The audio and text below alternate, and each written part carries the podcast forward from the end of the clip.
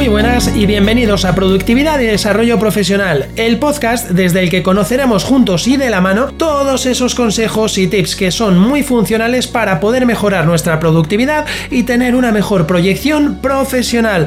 Deciros que además de aprender mucho sobre productividad y desarrollo profesional, también vamos a tocar puntos más personales para poder mejorar como personas, no solo como trabajadores, empleados o como empresarios. El podcast en sus inicios se llamaba Organiza tu caos y asume el control y publicaba una vez a la semana un episodio de en torno a unos 20-25 minutos. Actualmente se llama Productividad y Desarrollo Profesional y publico para todos vosotros un episodio diario de lunes a viernes a las 7 a.m. de la mañana. Si has llegado hasta aquí escuchando, solo me queda darte la enhorabuena e invitarte a que entres a disfrutar del podcast, sobre todo porque es gratis. Un fuerte abrazo, chao.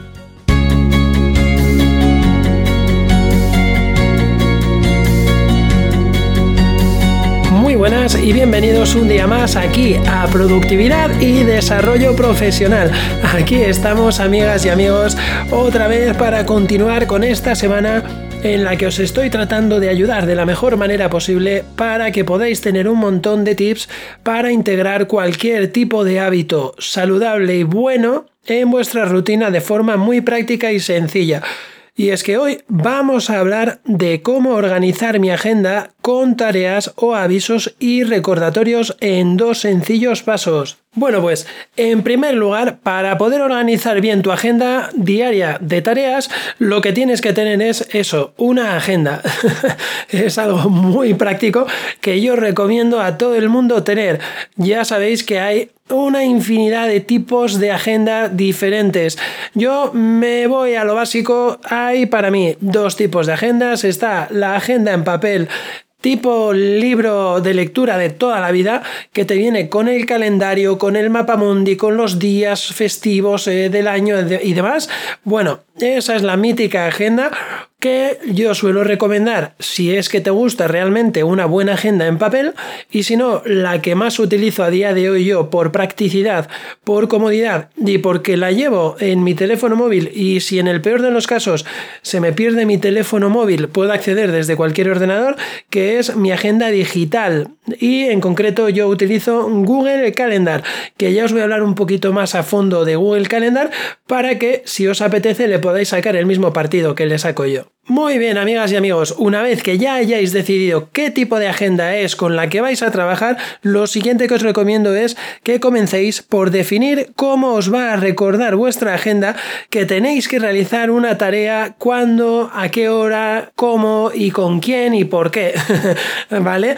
Esto es de lo que de esto, perdón, es de lo que trata trabajar con una agenda, de dejarte un montón de notas, un montón de recordatorios a través de los cuales la agenda te va a informar de cosas que tienes que hacer, de cosas que has hecho ya en el caso de que ya las tengas cerradas. Bueno, te avisa de todo. ¿Y por qué te avisa de todo? Porque si tú haces un montón de cosas al día, crees que has terminado todo y que puede ser que lo hayas terminado, pero no lo dejas anotado para otro día, puede ser que te olvides de que aquello ya estaba terminado y de repente, de pronto, un día, te pregunten por un trabajo en cuestión y, jo, no te acuerdes al 100% de si lo hiciste o no. Está claro que de hoy para mañana no te vas a olvidar de que has hecho un trabajo ayer, pero ahora pasemos esto a dentro de tres semanas. Como no trabajamos nada durante tres semanas, ¿verdad? Y no retenemos un montón de información durante tres semanas, ¿de acuerdo?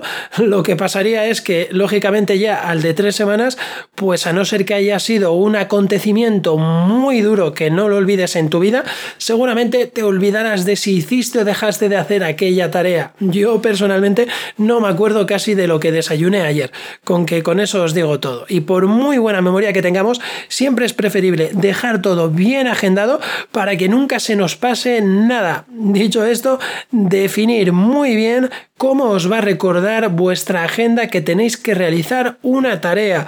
Y esto tiene mucho INRI porque si eliges una agenda en papel, tendrás que usar tus recordatorios como por ejemplo ponerte posits en tantos sitios como sea necesario para que te recuerden que tienes que estar a X hora reunido con tu jefe en la oficina, por poner un ejemplo.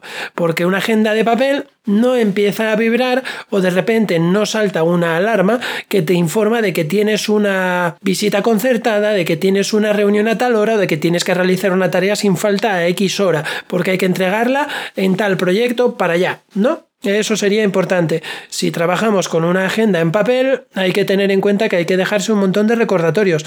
Yo cuando utilizaba la agenda en papel, lo que siempre hacía por si acaso para que no se me olvidase, era dejarme alarmas en el teléfono móvil. Entonces, ¿qué me pasaba a mí? Mi cerebro ya tenía integrado que cuando suena una alarma es porque es la alarma despertador y me va a despertar. Y normalmente suena a primera hora del día. Claro, cuando mi oído de repente escuchaba que mi teléfono móvil estaba sonando con una alarma, yo ya tenía integrado el hábito de que cuando mi móvil sonase dentro de mi horario, de, mi horario de trabajo o en mi horario de ocio, si sonaba una alarma, esto significaría que yo tenía algún tipo de tarea anotada en la agenda y que tenía que ir directo a la agenda a ver qué era lo que me tocaba en ese momento. Esta era mi manera de recordarme con la agenda en papel hasta que me pasé a Google Calendar, que ya me facilitó un montón las cosas. Y si la agenda que quieres usar, que no necesariamente tiene por qué ser Google Calendar, hay un montón de agendas digitales, es digital, lo bueno que tienes es que solo tendrás que configurar las fechas y las horas a las que quieres que te avise la agenda digital de la tarea o el evento que tienes que llevar a cabo o que tienes que realizar. Esto es lo bueno que tiene trabajar dentro de la era digital, que tenemos al final un montón de herramientas que nos dan tantas facilidades que no hacer uso de ellas es perder el norte, porque por poneros un ejemplo, o sea, yo generalmente cuando tengo varias visitas, es cierto que puedo acordarme en un mismo día de a qué hora las tengo concertadas, dónde las tengo concertadas y a quién voy a ir a visitar, más o menos por el tipo de perfil de su ficha, el perfil del cliente. Bueno, esto yo dentro de mi sistema de fichas de trabajo lo puedo integrar de una forma mucho más sencilla, para en vez de tener que memorizarlo, tener allí todas las notas bien estructuradas con la hora a la que voy a hacer la visita y así en vez de tener que memorizar toda esa información, directamente lo que hago es desocupar mi mente para dedicar ese espacio libre que tengo a generar nueva información, a captar nueva información para no colapsar. Para esto se utiliza sobre todo una agenda, para no colapsar y para no olvidarse de cosas importantes, que muchas veces creemos que es solo para olvidar, para recordarnos, perdón, que tenemos una cita con el médico, o que tenemos una reunión, o que tenemos X, lo que sea. Y no solo es a modo de recordatorio, ya nos vale la agenda para hasta ponernos cuándo tenemos que ir a hacer la compra, qué tenemos que comprar y qué no tenemos que comprar. Lo que sí que os comento, yo os recomiendo Google Calendar. ¿Por qué? Por un sencillo motivo. Porque es la que más conozco, la que llevo utilizando mucho tiempo y con la que yo os voy a poder ayudar a vosotros y a vosotras a integraros para que podáis sacarle el mayor partido posible. En episodios anteriores ya os hablé de alguna funcionalidad de Google Calendar, con lo que en este en concreto no os voy a comentar mucho más de Google Calendar porque prefiero que si realmente os apetece conocer la herramienta, me lo pidáis vosotras o vosotros. Ya hasta aquí el episodio de hoy, amigos y amigas. Un día que por fin estamos dentro de los márgenes y de los tiempos que os prometí desde el principio. No he llegado ni a los 8 minutos. Esto es algo muy positivo porque por primera vez en mucho tiempo cumplo con mi palabra. Pero bueno, oye, que yo entiendo que a veces pues se me vaya y es normal. Tengo que soltar todo para que lo disfrutéis a tope. Os recuerdo que podéis acceder a mi web barra blog comercio y emprendimiento.business.blog.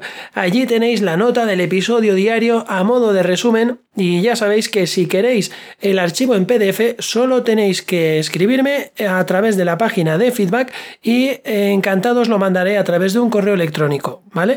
Os recuerdo como cada día darle me gusta y 5 estrellas al episodio, pero solo si os ha gustado de verdad, si no, no lo hagáis. Con esto ya sabéis que me ayudáis, que hace mucho que no os lo digo, a subir en las listas de reproducción para que más gente me vaya conociendo cada día y que nuestra comunidad vaya creciendo de forma paulatina. Muchísimas gracias nuevamente por llegar hasta aquí. Mañana volvemos con más productividad y desarrollo profesional. Un fuerte abrazo. Chao.